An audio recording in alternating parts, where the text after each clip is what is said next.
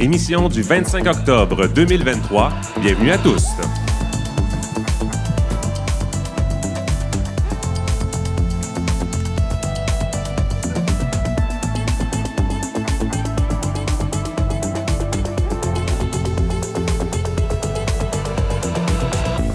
Kim Roy-Grenier au microphone. Aujourd'hui à l'émission, les dragues sont à l'honneur à quelques jours des premiers rendez-vous de la drague à Montréal, ce qu'on pourrait aussi appeler un drag-con québécois, francophone, international.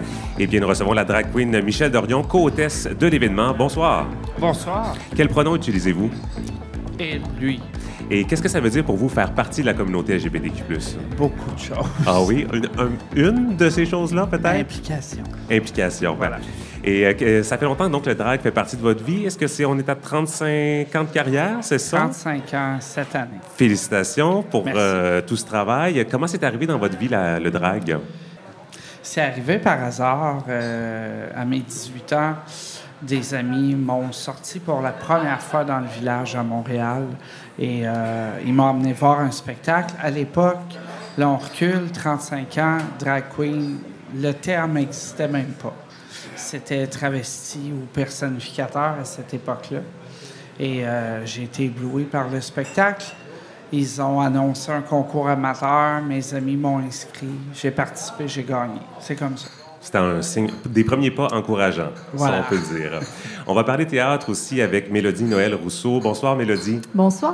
De retour de tournée en Europe. Oui. Ça s'est bien passé? Ah, on dit hein, qu'on tombe en amour avec les Belges et euh, ça a été le cas. Ouais, un coup de foudre. On a déjà hâte d'y retourner. euh, puis une- un bel accueil du public de notre pièce ciseaux, vraiment. euh, un bel engouement. Puis il y a eu aussi des performances à Berlin? Ouais, on s'est fait inviter à aller présenter nos drag kings au premier Dyke Festival, première édition. Ils se sont fait donner un petit lopin de terre. C'était magnifique. C'était vraiment le fun. On est un petit peu jaloux. Euh, mais, mais bon, c'est vous qui faites le travail, donc c'est vous qui en profitez. Euh, ce soir, on va en parler entre autres euh, d'un classique des comédies musicales, Edwig et le pouce en furie. Oui, on a eu la chance d'aller voir ça au TNM en reprise. C'est le dernier stop de la tournée, donc faut pas manquer ça. Alors, on en reparle dans quelques instants. Moi, c'est Kim Roy-Grenier. Je suis journaliste homosexuel et non-binaire. J'utilise le pronom il, sauf quand je suis maquillée, ou je laisse le, le choix entre il ou elle. Et nous sommes en direct ce soir du bar Le Normandie dans le village à Montréal. C'est parti pour tous.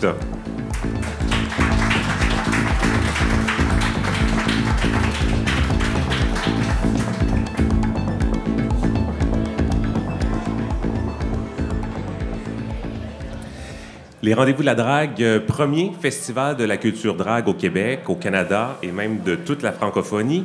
Euh, plus de 75 artistes drague du Québec et de l'international euh, ont rendez-vous en fin de semaine au Palais des Congrès de Montréal, dont celle-ci, on l'écoute. Hello, hello, everybody, c'est Camille de Drag Race France et on se retrouve le 28 et le 29 octobre au rendez-vous de la drague à Montréal. Ce sera la première fois au Canada, so wish me luck, j'ai hâte de vous y voir.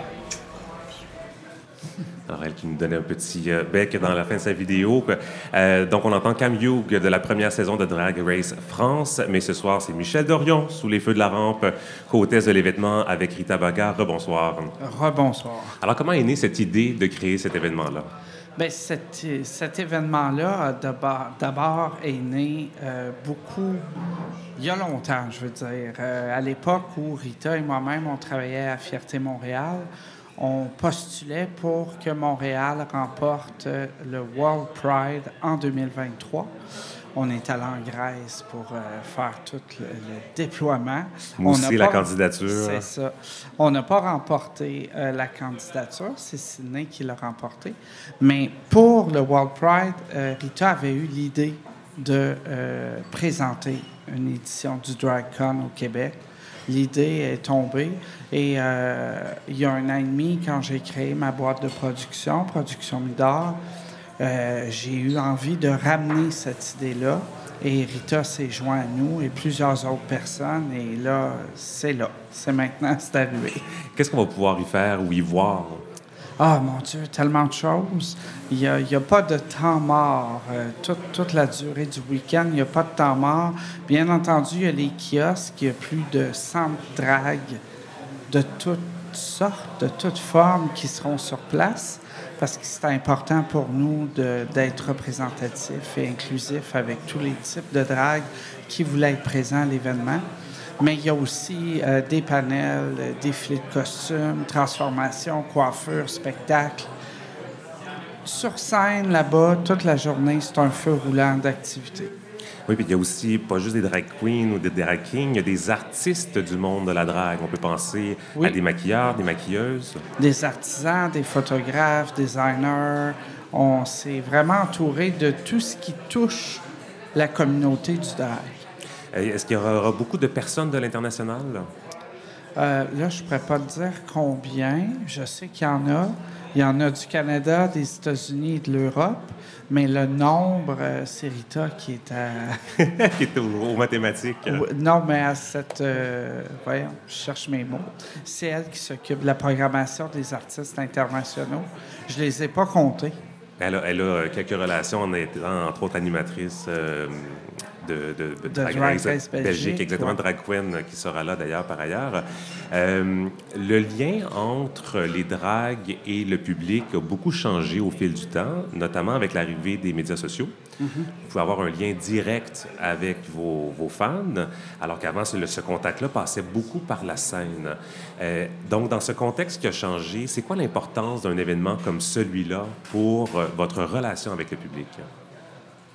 Bien, pour nous, de créer cet événement-là, euh, en tout cas, moi, mon but premier, quand j'ai parti le truc, c'était de me dire que ce serait une superbe opportunité pour les gens qui ne connaissent pas cette communauté-là et qui la jugent sans savoir ce que c'est, de venir à la rencontre de la communauté, de voir tout ce qui se présente à eux et de choisir ce qu'ils aiment et ce qu'ils n'aiment pas. Parce que souvent, je vais dire aux gens, euh, la communauté du drag, c'est comme la communauté des humoristes. Il y a des humoristes un peu plus euh, trash ou vulgaires, puis il y en a grand public. Mais c'est la même chose pour la communauté du drag. Il faut choisir euh, ce qu'on aime, puis ce qu'on n'aime pas. Ben, c'est correct si tu n'aimes pas ça, mais tu n'as pas besoin de juger parce qu'il y a des gens qui aime ça, des drag queens trash? C'est, c'est, le fun. Il y a aussi un, effort qui est accordé pour inclure euh, des drag kings. Mm-hmm. Euh, c'est important pour vous de justement être représentatif de ce qui se fait sur la scène drag? Oui, c'était important. Drag king, drag créature. On a vraiment essayé euh, d'approcher tout le monde. Et je pense pour une année 1, c'est quand même assez représentatif. Euh, comment faire pour euh, cette inclusion-là que vous, que vous avez essayé de faire pour les drag kings? Comment faire en sorte que ça déborde de ce week-end-là pour que ça se reflète, dans le fond, dans les, dans les programmations en général au courant de l'année? Oui. Bien, c'est aussi, pour moi, une des, des, belles façons d'ouvrir euh, cet art-là au public en général. C'est pour ça qu'on invite les familles, le grand public, pour justement démocratiser, ouvrir les esprits des gens. Quand tu connais pas quelque chose, ça te fait peur, tu n'es pas euh, d'accord. Même dans notre communauté de spectacle, mettons que je te parle des bars, euh, je, vais, parler du mien parce que je sais pas ce qui se passe ailleurs, mais tu comprends, c'est difficile des fois d'amener des nouvelles choses au public. Puis il faut y aller tranquillement, tranquillement. Euh, puis des fois, ça fait pas notre affaire, mais pour un bar, c'est ta clientèle qui te fait vivre. Donc, tu comprends, c'est de les amadouer tranquillement. Euh, à s'ouvrir. Mais c'est vrai que c'est pas rapide encore. On peut peut-être le mentionner, vous êtes copropriétaire euh, du bar euh, Le Cocktail dans oui. le village. Oui, c'est ça. Pour que les gens euh, sachent pourquoi aussi vous, vous, parlez de votre expérience personnelle. Mélodie, je t'inviterais peut-être pour, le temps d'une question à cette discussion parce que tu es aussi drag king, on disait, rock bière, en duo avec Hervé Metal. de ton côté, tu sais, de quoi tu aurais besoin là, pour que ta carrière ou euh, ton rayonnement, dans le fond, gagne en, puissance? Bien, comme Michel le disait, c'est les opportunités, c'est de donner accès aux contrats, de donner accès aux contrats qui sont payants aussi, parce que c'est pas toutes les gigs qui euh, sont nécessairement payantes. Et ça coûte cher faire de la drague. Donc, d'arriver à un niveau comme Rita Baga, par exemple, qui est une drague qui est vraiment connue au Québec, ben ça prend des sous, ça prend des budgets, ça prend des gens qui ont cru en toi puis qui t'ont amené là. Mais aussi de faire connaître le mot drag créature, de faire connaître le mot drag king, justement de se faire inviter à, cette grand, à ce grand rendez-vous de la drague. Ben là, ça, c'est un grand pas, justement de le mettre au même pied d'égalité que les drag queens. Parce que vous allez y être en fin de semaine au rendez-vous de la drague, évidemment. Oui, on va amener notre gaz et notre feu. Ben, justement, tu, viens d'en parler, Mélodie. Euh, c'est important de faire connaître ces mots-là. J'en profiterai peut-être pour prendre le temps de démystifier drag créature. Parce que, bon, drag queen, drag king, peut-être qu'il y a des gens qui ne sont pas familiers, familières avec drag créature. Qu'est-ce qu'on inclut là-dedans? Bien, je suis peut-être. Je crois que je suis pas la bonne personne pour faire une bonne description. Donc, c'est un petit peu. Je m'aventurerai pas dans décrire parce que c'est pas. Tu comprends? Mais est-ce, qu'on, est-ce que aurais un, vous auriez un exemple à, à donner pour euh, oui, Mélodie, peut-être? J'ai euh, Evan Gender Fox, si je me trompe pas. C'est un drag créature. C'est des personnes qui vont être plus fluides dans leur exploration du genre, donc qui vont être beaucoup plus fluides dans leur expression du genre. Ils vont pas se coller euh, au féminin ou au masculin, ils vont jouer avec toutes les palettes des couleurs. Bien résumé, merci euh, Mélodie. Moi, j'avais trop peur de me tromper. la convention a lieu au Palais des Congrès à Montréal, mais euh, dès demain, le 26 octobre, il y a aussi toute une série d'activités organisées ici dans le village.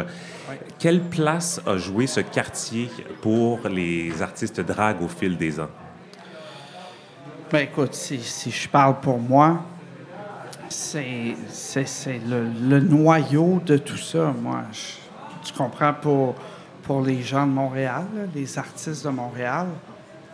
C'est le noyau, c'est là qu'on peut euh, performer le plus souvent, pratiquer des, numéros, se, monter un bagage pour ensuite euh, être plus connu et tranquillement euh, pouvoir aller performer ailleurs. Euh, je sais que c'est une question que vous faites poser souvent, mais euh, bon, étant donné que c'est le premier rendez-vous de la drague, je la pose aussi. Euh, on, on, en parlait brièvement, les conditions de salaire. C'est pas tous les gigs qui sont payés de la même manière. Est-ce que aujourd'hui, avec les dernières années où cette visibilité a augmenté, le nombre de contrats a augmenté, on peut aujourd'hui vivre du drag? on peut vivre, mais c'est pas tout le monde qui peut en vivre. Ça va un peu avec la notoriété. C'est certain que plus tu es connu, reconnu, populaire, ben, plus les gens veulent t'avoir sur des contrats. Pour ce qui est des bars, euh, ça a bougé un petit peu les salaires, mais euh, vraiment pas beaucoup.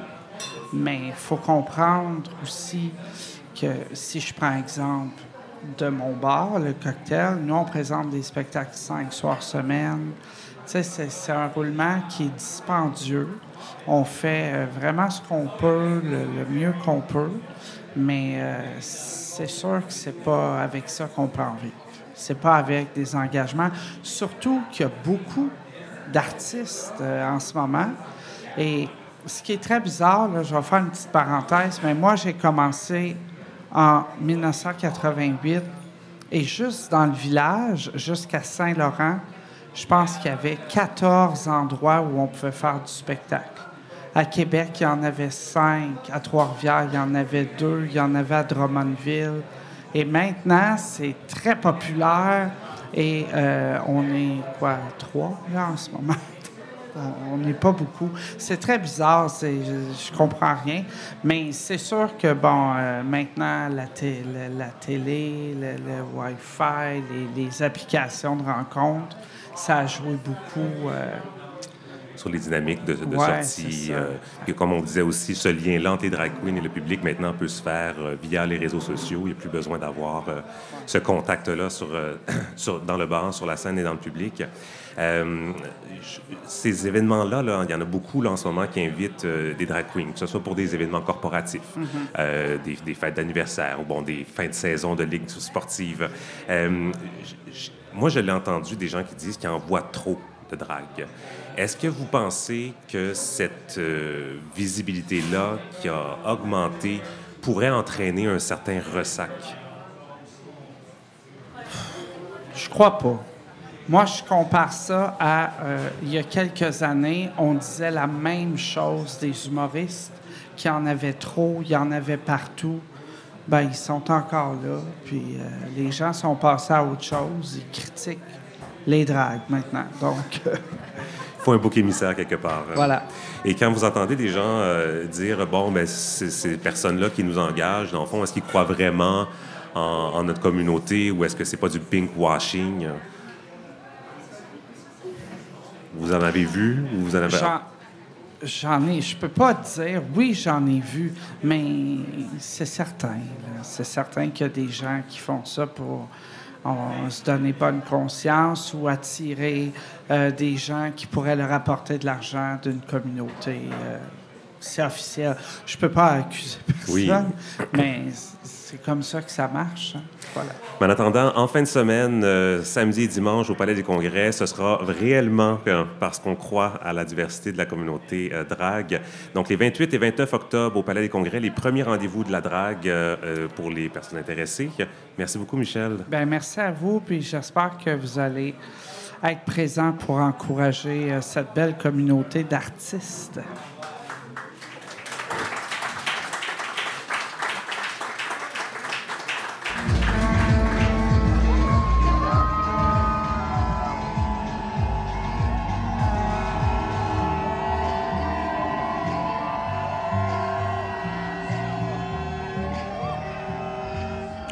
Un aperçu de l'ambiance qui régnait samedi dernier à cette contre-manifestation organisée à Montréal en soutien aux jeunes de la diversité sexuelle et de genre. C'était la première couverture terrain de tous, je voulais juste le souligner.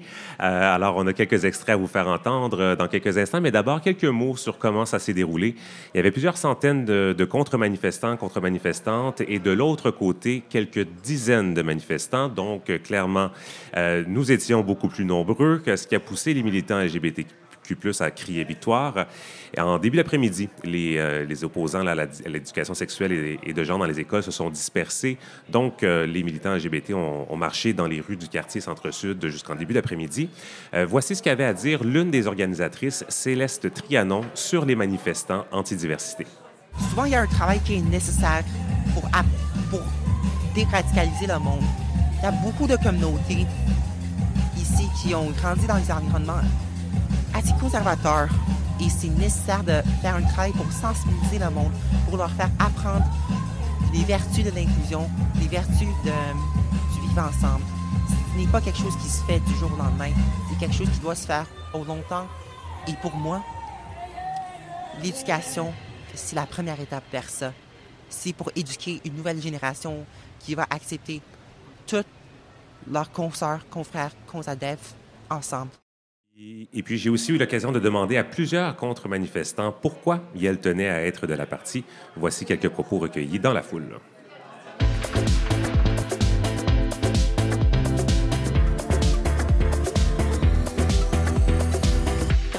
milieu familial c'est fermé ou à ton milieu scolaire c'est fermé, c'est bien de voir qu'on peut exister, on peut être épanoui en tant que personne de la communauté, puis qu'on est juste normal aussi dans le sens que on fait de la popote à la maison, on a des amis, on veut dater, on veut apprendre des choses, on est curieux, curieuse, puis on est des belles personnes à connaître en fin de compte. Fait que juste pour moi, contrer la désinformation, je trouve ça super important, puis donner une meilleure représentation aux jeunes. Ben, j'étais là la dernière fois, puis c'était euh, c'était un moment qui a été vraiment difficile d'entendre, euh, surtout les les enfants qui étaient instrumentalisés, euh, qui étaient amenés à la répète, à la répète, à la, à la, manifestation pour nous insulter, pour être validés dans leur bullying. Puis pour moi, c'est important d'être là pour ces enfants-là surtout, pour qu'ils aient accès à d'autres choses que juste des encouragements au bullying, juste pour être pour exister, pour être beau et belle devant eux, puis leur montrer qu'en grandissant, ils peuvent faire d'autres choix. Puis aussi, je suis là en tant que personne d'origine arabe euh, parce que il y, a, une grosse instrumentalisation euh, de nos identités euh, par des mouvements religieux extrêmes. Puis c'est important de montrer qu'il y a des Arabes queer de notre côté, puis qu'on veut être visible, qu'on on, on- on a le droit d'exister. Je trouve ça vraiment important pour montrer que l'école peut être un espace sécuritaire pour les jeunes personnes trans et LGBTQ en général. Puis euh, c'est important de montrer comme allié, cisgenre, euh, mon appui à cette cause. Bien sûr, comme on est ici pour les intérêts trans, mais les intérêts trans sont partagés euh, euh, par juste les êtres humains en général, le droit de s'identifier comme on veut, de s'exprimer comme on veut, euh, de pouvoir faire ce qu'on veut avec nos propres corps. tu sais. Ça, c'est des droits que tout le monde a besoin d'avoir protégés. Alors, on est ici pour les intérêts trans, mais des intérêts humains en général aussi. Puis moi, ce que je me dis, c'est pour un enfant, voir, voir son parent cracher autant de haine vers une communauté dans laquelle il fait peut-être partie, je trouve ça vraiment intense. Fait que je pense que c'est vraiment important qu'on soit là pour que ces, ces enfants-là, surtout ceux dont les parents sont bigots, dans le fond, des, des adversaires, qu'ils sachent qu'on est là, qu'ils sachent qu'on existe, puis qu'ils sachent qu'ils existent aussi. Je pense que c'est vraiment ça, c'est... Comment tu peux savoir qui tu es si tu sais pas qui tu peux être? c'est l'ignorance euh, qui entraîne la haine, en fond. Donc, euh, moi, j'ai fait la pancarte juste là. L'éduca- L'éducation sauve des, sauve des vies, l'ignorance tue. Fait que c'est pour ça que euh, je suis là pour défendre l'éducation en réalité LGBTQ, parce que c'est ça qui va protéger la communauté, tous ses membres.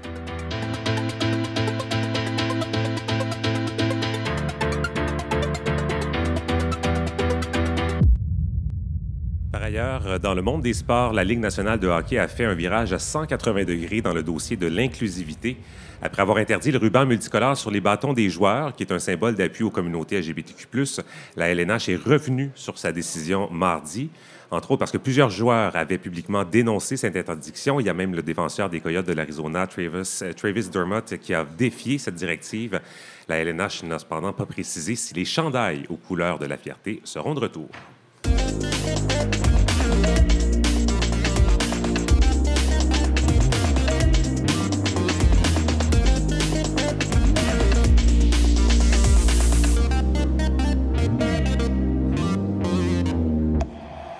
J'avais hâte de pouvoir reparler de théâtre à l'émission euh, parce que, bon, je vais en voir beaucoup de théâtre. Alors, Mélodie, Noël Rou- Rousseau, re- re-bienvenue sur scène. Ça fait plaisir d'être là.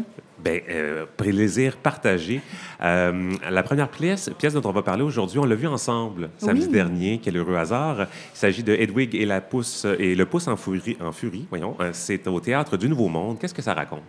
Oui, c'est probablement la proposition la plus queer et accessible sur les scènes du Québec présentement. Edwig et le pouce en furie, c'est une comédie musicale punk dans laquelle on suit l'histoire d'Edwig, un personnage non binaire aux proportions mythologiques, incarné par Benoît Méguenis d'ailleurs.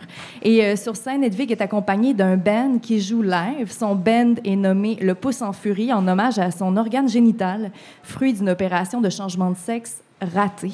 Mais c'est grâce à cette intervention chirurgicale-là qu'Edwig a pu marier un soldat américain et quitter l'Europe de l'Est. Donc, on suit ce personnage-là dans ses tumultes amoureux de Berlin-Est à Junction City, au Kansas, accompagné sur scène également par Yitzhak, son choriste, son mari, son chien de poche, qui emmène pas large, mais la comédienne qui l'incarne, elle, elle emmène large, Elisabeth Gauthier-Pelletier, qui complète la formation glam rock. Donc, euh, c'est un show qui décoiffe. Et t'as aimé?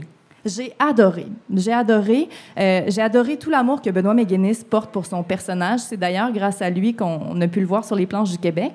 C'est un rêve qu'il chérissait depuis qu'il avait vu euh, la pièce sur Broadway en 2014. Et euh, ce que j'ai aimé aussi, c'est qu'on cherche pas à comprendre l'identité d'Edwig. On va au-delà des questions identitaires. Cette personne-là, elle est comme elle est sur scène et on s'attache au personnage. On est touché par son drame.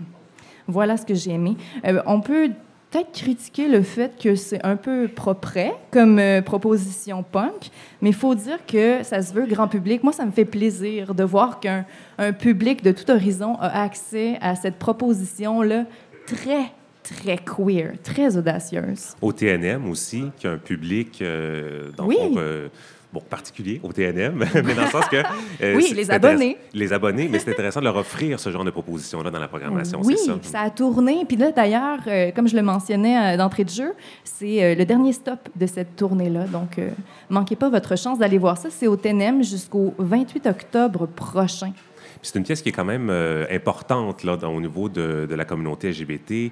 Euh, elle fête cette année ses 25 ans. Elle euh, re- faite à plusieurs reprises euh, sur euh, Broadway, entre Oui. autres.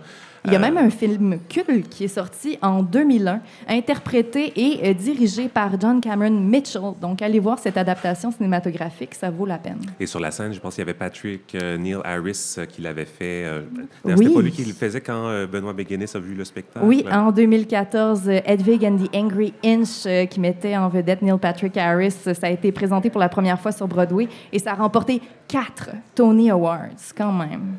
C'était de la qualité. C'était de la qualité. C'en est aussi au TNM. Oui. Donc, euh, allez voir si vous avez le temps. Ça se termine samedi. Euh, la prochaine pièce dont tu voulais nous parler, euh, tu allais la voir cet après-midi. C'est tout frais. Oui. C'est du théâtre pour enfants. Du théâtre pour enfants de 6 à 10 ans, la pièce Clémentine, présentée à la Maison Théâtre. Bon, là, euh, il y a des membres de la communauté, des communautés dans le cast, donc je me permets d'en parler, mais le sujet est pas nécessairement queer. On parle de divorce. Et je voulais savoir, Kim, est-ce que tu es déjà allé voir du théâtre d'objets? Je pense pas. Moi, ça me passionne, le théâtre d'objets. On raconte les histoires avec des objets du quotidien dans cette pièce-ci. Parfois, l'objet va prendre vie comme une marionnette. Parfois, l'objet va être un accessoire pour que la comédienne puisse incarner un nouveau personnage. Ou parfois, ça va être un élément de décor, carrément. Et ce que j'adore, c'est que ça permet de changer les focus et ça donne place à toute une poésie qu'on peut créer avec toutes les dimensions. Moi, j'adore ça, le théâtre d'objets. Un 45 minutes pour les enfants. Oui. Euh, Maison Théâtre, est-ce qu'on sait si ça va partir en tournant en région encore? Je le sais pas, mais c'est une création de la Klein Company en coproduction avec le Théâtre de la Pire Espèce. On les adore. Une création et un texte d'Anaïs Pellin en collaboration avec Émilie Leclerc et Anne-Marie Levasseur. Je voulais nommer euh, ces actrices très importants. Tu nous amènes euh, du côté de Québec maintenant. Il y a du nouveau du côté du Carrefour international de théâtre. Oui, un festival de théâtre national et international qui est basé à Québec depuis 91. Marie Gignac nous annonçait l'an passé qu'elle quittait la direction après 30 ans d'activité, la direction artistique, bien sûr. Et bon, pour ce nouveau chapitre qui débute, euh, l'organisation a opté pour un comité de programmation, donc pour la remplacer, trois personnes. Émile Beauchemin, à qui on doit récemment la création du lieu de recherche La Charpente des Fauves. Allez voir par là, ça bouillonne pas à peu près. Il y a Marise Lapierre aussi, comédienne et metteuse en scène, qui a fait d'ailleurs la mise en scène des ploufs, qui étaient présentés euh, tout dernièrement euh, au Théâtre Denise Pelletier. Elle a remporté des prix pour sa mise en scène. Et Maxime Robin, auteur, metteur en scène et comédien. J'ai eu la chance de parler avec Maxime cet après-midi. Euh, vous l'avez peut-être vu jouer le rôle de Paul dans N'essuie jamais de larmes sans gants, une mise en scène d'Alexandre Fecteau, ou à la mise en scène d'Ozana ou La Sherazade des pauvres qui a été présentée au Trident tout récemment.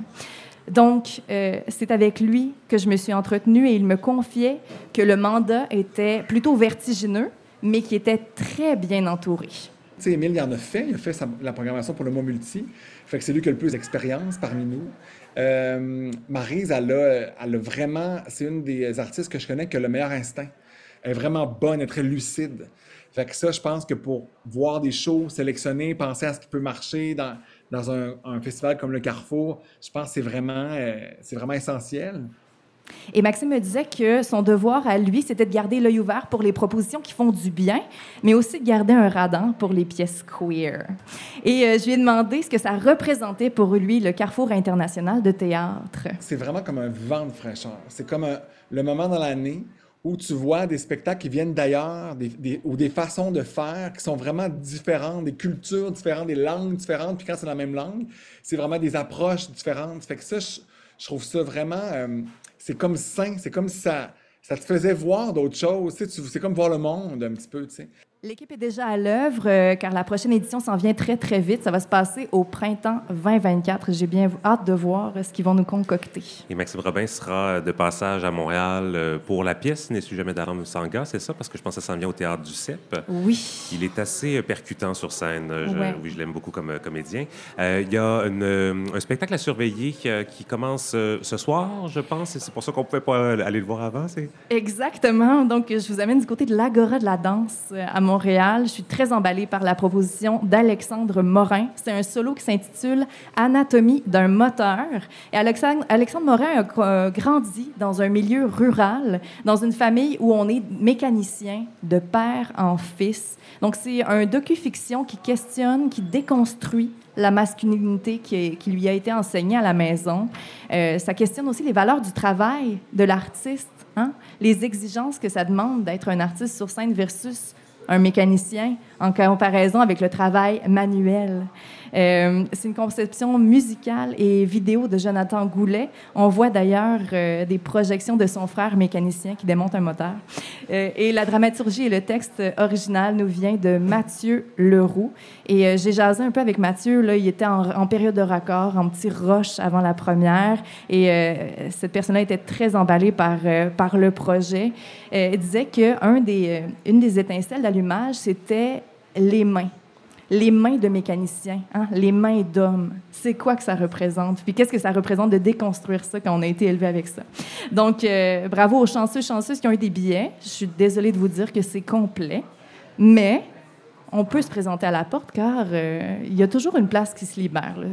Allez vous présenter à l'Agora de la danse, c'est sûr que vous aurez... Ben, je dis c'est sûr. Vous aurez peut-être une place les 25, 26, 27 octobre à 19h et le 28 octobre à 16h. Puis quand c'est bon, on espère que ça va être repris une autre fois pour les personnes qui n'ont pas été assez d'avance pour s'acheter des billets. Exactement. Ma conjointe est là présentement, le hâte qu'elle me, le me raconte. Merci beaucoup, Mélodie. Bon retour, puis on se revoit dans deux semaines. Oui.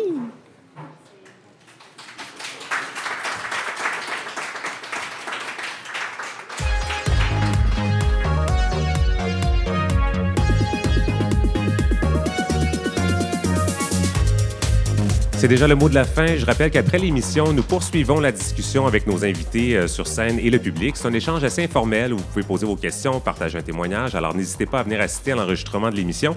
C'est l'occasion de se rassembler mais, et de rencontrer ben, tout plein de belles personnes. Les remerciements ce soir, euh, d'abord à la drag queen Michel Dorion, co-hôtesse des premiers rendez-vous de la drague qui ont lieu les 28 et 29 octobre à Montréal. Merci, puis bon party en fin de semaine. Euh, à la culture mélodie, Noël Rousseau. À la technique, Lou Perreno. Et l'interprète en langue des signes, Marie Penel. Alors, euh, je le disais, venez nous voir, euh, venez nous rencontrer pour jaser avec nous, mais aussi suivez-nous sur nos réseaux sociaux, médias, euh, médias sociaux, Facebook, Instagram, TikTok, YouTube. On a une infolette qu'on envoie aussi chaque jeudi lors de la mise en ligne de l'émission. Écrivez-nous pour vos commentaires, vos suggestions. Ici Kim Roy Grenier, au nom de toute l'équipe, merci d'avoir été avec nous et je vous dis à la semaine prochaine.